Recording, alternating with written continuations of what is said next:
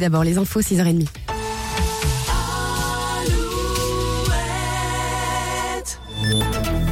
Alouette, les infos.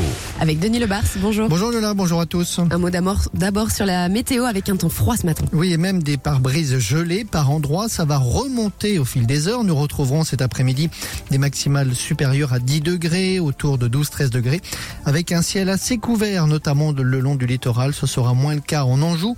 La chaîne météo de son côté dresse un premier bilan de l'hiver météorologique qui s'étend sur les trois mois, décembre, janvier, février.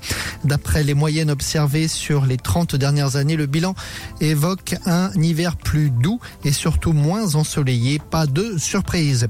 Le blocage de l'axe Cholet-Nantes hier de longues heures de bouchons. Ce sont finalement des agriculteurs non syndiqués qui ont mené cette action provenant essentiellement du vignoble du pays nantais. À Paris, le stand Lactalis du Salon de l'Agriculture a été pris d'assaut par des membres de la Confédération paysanne. Ces derniers ont voulu dénoncer la politique du groupe mayennais sur le prix du lait payé aux éleveurs.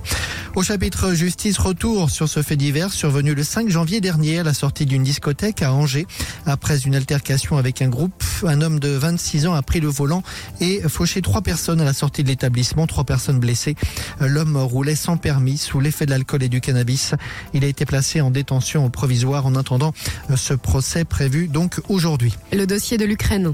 Dossier de plus en plus sensible au sein des alliés. Les États-Unis n'enverront pas de soldats combattre en Ukraine. C'était la réaction de Joe Biden hier après la déclaration d'Emmanuel Macron. Londres et Berlin ont eux affiché leur scepticisme comme d'autres pays européens. Le débat sur l'inscription de l'IVG dans la Constitution, le Sénat doit se prononcer à son tour aujourd'hui sur le projet de loi. Le texte qui provoque des réticences à droite et chez les centristes pourrait être modifié. Et pour que la loi soit inscrite dans la Constitution, il faut que le Sénat et l'Assemblée nationale adoptent un seul et même texte. On passe au sport. L'équipe de France féminine de football va-t-elle décrocher son premier titre?